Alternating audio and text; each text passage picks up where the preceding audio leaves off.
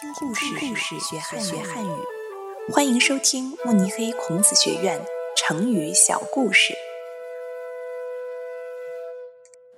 朝三暮四。宋国有一个非常喜欢猴子的老人，名字叫鞠躬。鞠躬养了一大群猴子，每天跟猴子们一起吃饭，一起玩，一起睡觉。他们就像亲人一样，相互陪伴。鞠躬会给猴子喂香蕉，来满足猴子们的胃口。早上一次，晚上一次。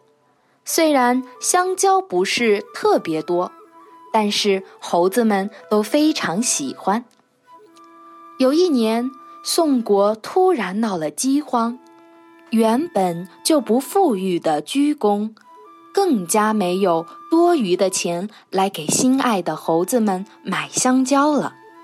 鞠躬不得不告诉猴子们要减少每次的香蕉，决定早上只给三根，晚上只给四根。猴子们不乐意了，一个个的张大嘴巴大叫起来。鞠躬看到这种情况，马上又改口，告诉猴子们。早上给四根，晚上给三根。愚蠢的猴子一听，早上的香蕉多了一根，就以为每天的香蕉没有减少，反而增多了，高兴地跳来跳去。